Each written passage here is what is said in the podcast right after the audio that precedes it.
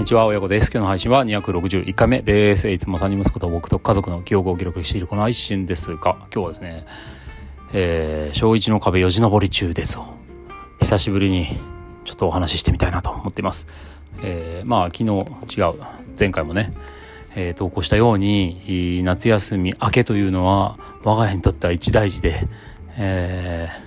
ー、今はね小学校1年生の三男会ちゃんですが以前は小学まあこれも同じく小学校1年生だった3年前かな次男の時もそうだったんですけどもやっぱ夏休み明け1年生の夏休み明けっていうのがやっぱり一番我が家にとってはね高く険しい壁なんですよね。うんまあやっぱりなんだろうなまあもう最近はねあのテレビやインターネットでも夏休み明けっていうことにフォーカスしてねい。ろいろ情報が出ますけどまあそういうこともね含めてというかまあちょっとそことはして は違うけど何て言うんだろう。えーまあ、よくメディアで取り上げられる夏休み明けっていうのはもちろんその生徒本人がね、えー、苦しいっていうことで、まあ、うちもその状況は一緒ではあるんですけどもうちの場合はまあ登校しぶりっていうことと、まあ、登校しぶりをする理由はね本人の中にあるんですけど、まあ、それとともに、えー、それにね、えー、付き合うというか一緒にこう立ち向かっていく親のね、えー、なんかこう苦労苦労っていうとあれかな何でしょうね。まあ一緒に立ち向かっていくその戦いなわけですよ。我々我が家にとってはね。まあそれがあ今日はね、えー、うちの場合うちの地域の学校はもうちょっと前にえー、っと今日1日ですよね、うん、だから8月の末ぐらいにもう学校始まっていたのでその数日今その夏休み明けの登校しぶりの戦いが始まっているところです。で今日は金曜日なのでとりあえずこれで一段落ということです。まあどんな感じかというと一応学校にはね行けてるんですね。ありがたいことに。うん。よく頑張ってる。うん頑張ってますね。うちの三男会ちゃんはよく頑張ってます。本当に、えー、朝はどうしてもやっぱり行きたくない。行きたくない行きたくない行きたくないがかなり出ているけども、うん、でちょっとねやっぱ仕事の都合があって、えー、まあこれもね以前から言ってる通り妻が行くよりも僕が行く方がその学校でのそのお別れの瀬戸際っていうのはまあ結構楽なんですよね。経験上ね。うん、やっぱ妻が行くとどうしてもやっぱ離れたくないが強くなっちゃうんで、まあ、できれば僕はね、行きたいなっていうところあったんですけど、うん。まあ、ちょっと仕事の都合とかでなかなか行けなくてね、えー、今週は今日は僕が行きましたがあその前まで、えー、は妻が何日か連続で行ってくれてまして、えー、やっぱ大変だったと言ってました。結構ねでもこう懐かしいお友達にがあの家の前の登校の道端であったりとかしている中で学校までは割とすんなり楽しく遊びに歩いていたんだけどもやっぱり離れる瞬間に嫌だ嫌だ嫌だってなっちゃってまあえっ、と今週に関してはもう先生があまあ引き取りに来てくれるっていうのかな。まああのその何て言うんですか玄関学校の玄関のその靴脱ぐところまで、えー、先生があの引き取りに来てくれたり、まあ、あるいはその養護教諭の先生っていうんですかいわゆる保育あ保健室の先生がフォローしてくれたりとかねいろいろしながらまあなんとか過ごしてたみたいです。うん、で家に帰ってくると、えーまあ、僕もねちょっと仕事でいなかったんで家に帰ってくる瞬間は、えっと、それまではね今日は今日はちょっと夜勤なので見えてるんですけど、えっと、数日はね見えてなかったんですけど、うんまあ、家に帰ってきてからはまあ元気に過ごしてるっていうことなのでまあなんだろうなそれ自体は一安心なんですけどね、まあ、学校ではまあやっぱり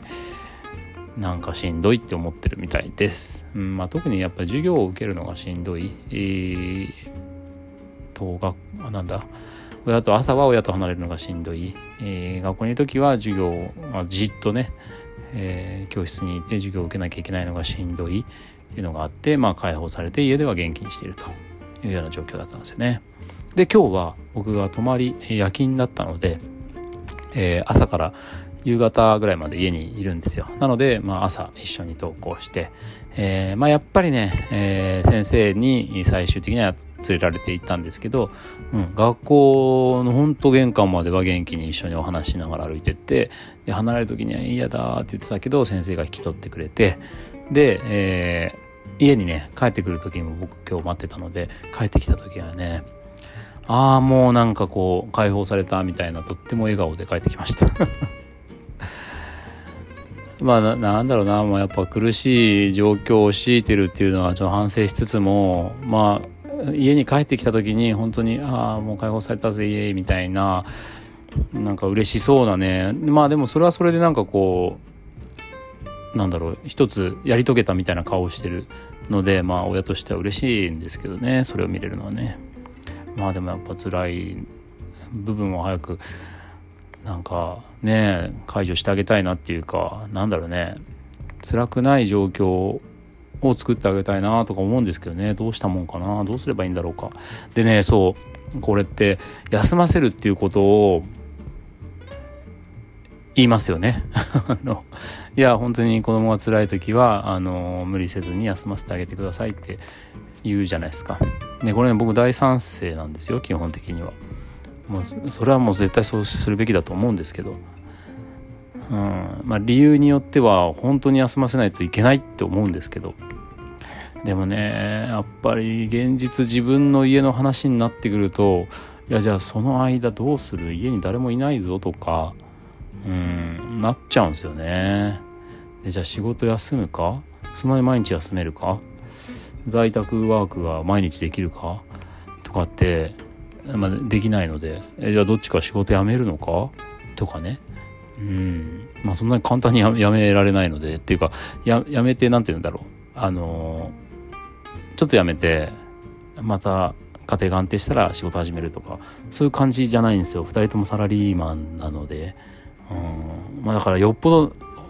差し迫った状況があればそれも選択肢になるんですけどそそれを今ここで決断するのは結構大変だぞみたいな夫婦の場合は苦しいんですよね。だからすごいよくわかるあのあなた方の言ってること、まあ、いわゆるメディアが報じたりね、えー、いろんな人が言ってることよくわかるんですよ。そうするべきだと思うんですけどそれをね簡単にできない事情っていうのもあったりしてねしんどいんですよね。しんどいけど頑張ってるんですよね、まあ、なのでさあ、まあ、かいちゃんはねもう最大限のねぎらいをですねしつつまあなんだろうなその学校で辛い思いまあそのなんだろうえっとじっとしてるのは辛いんでしょうけどなんかこういじめられてるとかね簡単に言うとそういう辛い思いをしてるわけではなさそうなので、う